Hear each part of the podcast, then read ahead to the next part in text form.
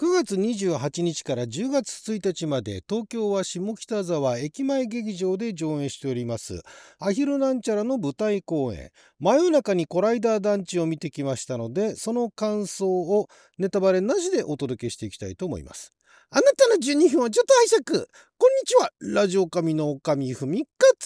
です。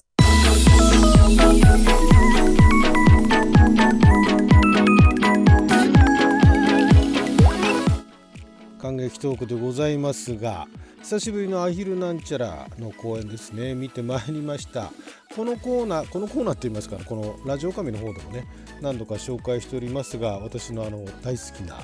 あ劇団の一つでありますアヒルなんちゃら。最新作ですね。期間短いんですよ今回、え、9月の28日から10月の1日で全部で何ステージかな。全部で6ステージか。ちょっと少ないんですけれどもなので、えーまあ、ぜひともね、えー、この期間10月1日までの間にあの下北沢に行ける方は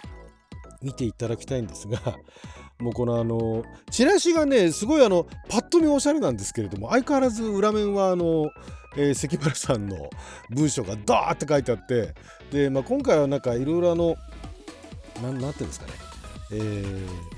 なんかあのキャンペーン キャンペーンをやってるっていうキャンペーンの告知が珍しく載ってたりするんですが相変わらずあの調子でね非常にあの小さい文字で書いてあるんで、えー、まあ、読める方は読んでいただきたいんですが、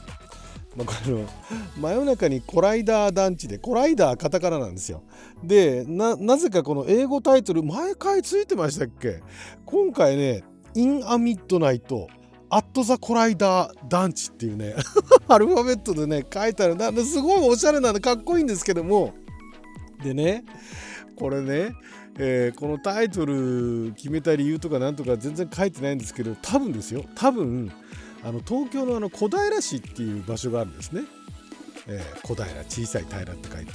で小平市に UR の小平団地ってあるんですよ。そこからね小平団地と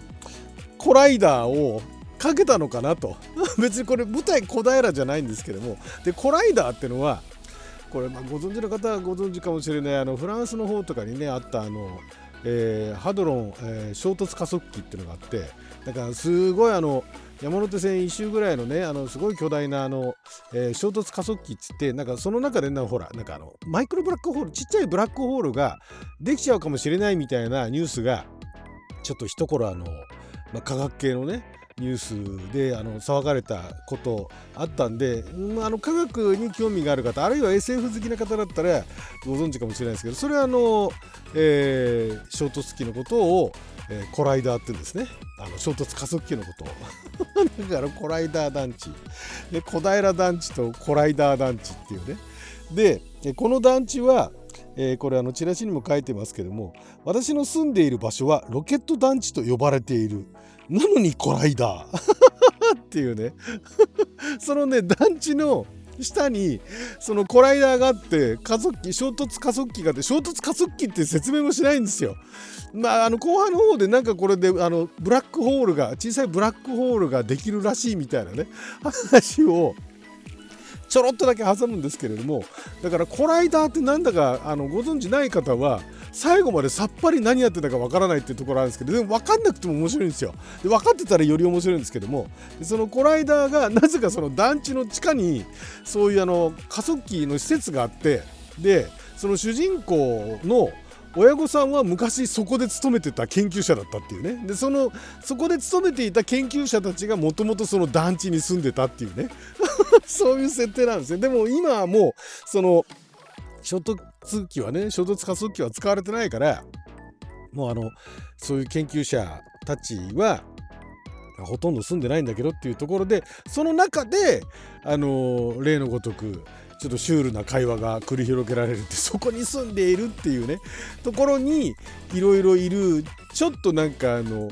ちょっと、ちょっとおかしな人たちおかしな人たちって言い切れないんですけれどもねあのね何気にねこういう人現実にねいるよねっていう要素があるわけですよ。でアヒルなんちゃらここ何回かは、えー、ここ何回かちょっと前は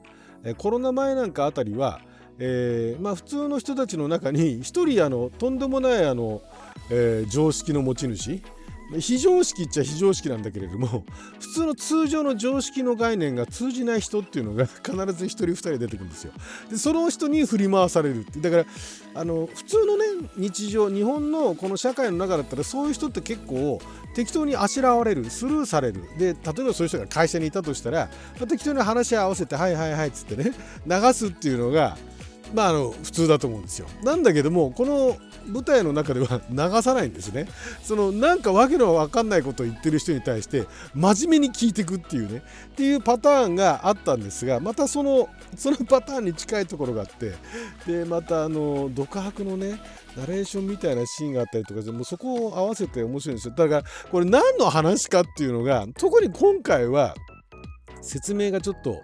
でネタバレネタバレって言ってもネタバレしても問題ないかもしれないですけどもまあコライダー団地に住んでる人たちの話なんですよ。でこのコライダー団地ってのはしばらくしたらもう取り壊されるらしいですね。取り壊し寸前の団地にまだギリギリ住んでいる人たちの話なんですよ。でそこにあのウーバーイーツみたいなその配達員が来たりだとかあと他にそうそうあのその中に住んでる人の中におでこにあのステッカーシールを貼ってる人がいたりだとか。ねもうこれだけだとなんだかよくわかんないでしょ。でもこれでね全部ねあのーまとまるんですよ。一応話が。もう相変わらず本当面白くて。で今回あの初日私行ってきましたけどももうアヒルファンが結構たくさんいたかなかなり細かいところまでお客さん拾って笑ってましたからね。だからまあアヒルなんちゃらの作品を今までご覧になってた方にとってはもう本当あの楽しいシーンがてんこ盛りで。で、えー、アヒルなんちゃらを見たことない方にとってはあれですよ別にうちはネタじゃないですよ。うちはネタじゃないんだけれどもアヒルなんちゃらの独特なあの笑いの空気っていうのがあるんですよ。であのいろんなあのお笑いお笑いに限った話ですけどもそういうコメディとかが好きでいろんな見ていった人がたどり着く先みたいなね。結構もうだからあのちょっとコアというかマニアックマニアックっていうのとまたちょっと違うんですけれどもアヒルなんちゃらを見てきた人だと笑えるっていうところがたくさんあるわけですよ。別にあの昔のネタを持ってくるとかそういうことじゃないんですよ。空気なんですよこれはもう。でそれでも全くアヒルなんちゃら見たことない人でも楽しめるっていうところが当然あるわけでこれがまたね今回またキャスティング絶妙でしたね。非常にあの会話劇なんだけれどもその会話を聞いてるとん？な、ん？あれ？みたいなそういうところのあのてんこ盛りなんですよ連チャンなんで。そういう会話を楽しむという。他人のなんだかちょっとわけのわからないねシュールなもうすぐシュールな方向に行っちゃうみたいな。でそれをみんながシュールになるんじゃなくて、えー、シュールになる人っていうのはほんのあの数えるばかりでそこを普通の人が、ね、首をかしげながら会話を戻そうとするんですね。なんとか会話の辻褄合わせようとするってこれがね面白いですね。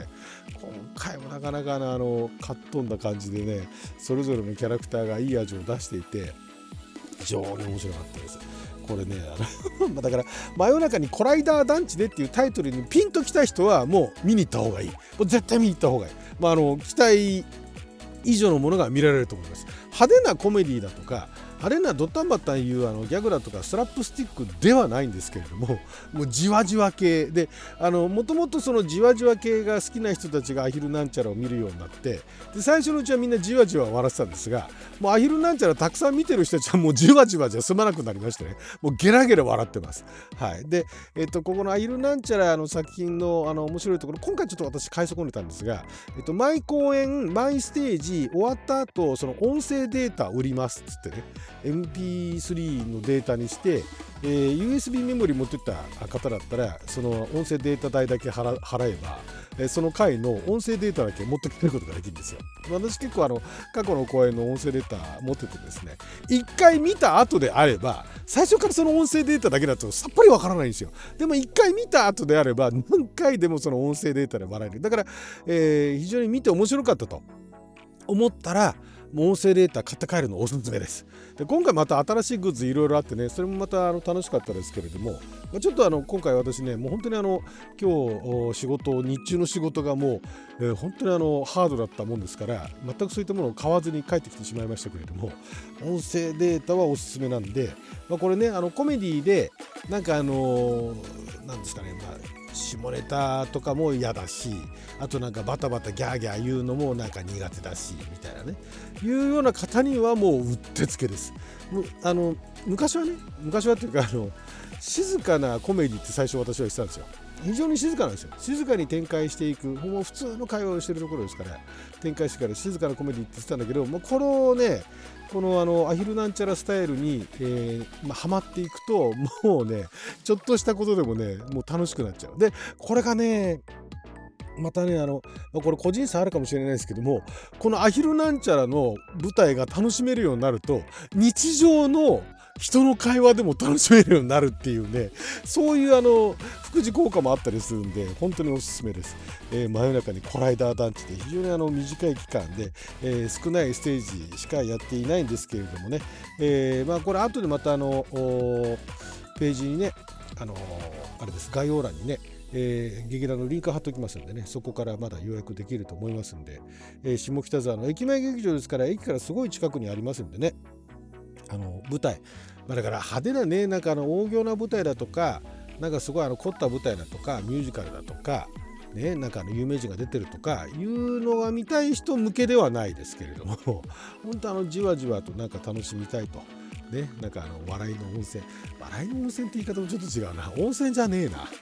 温泉じゃないけど本当に楽しんでね私は本当に毎回大好きでこ